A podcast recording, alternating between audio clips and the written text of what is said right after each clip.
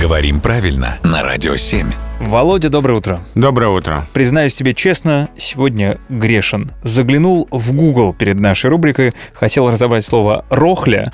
В Гугле подсказывают, что рохли называют тележку. Мгм. Но с тележкой, допустим, все понятно, почему так человека называют иногда. А давай скажем, какого человека?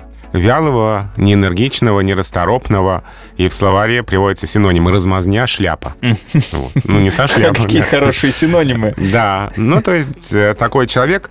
Ну а происхождение слова достаточно очевидно. Его связывают с тем же корнем, что и рыхлый. То есть такой, его вроде подталкиваешь, а он ни- никак ничего не... Ну да, какая-то аморфная субстанция.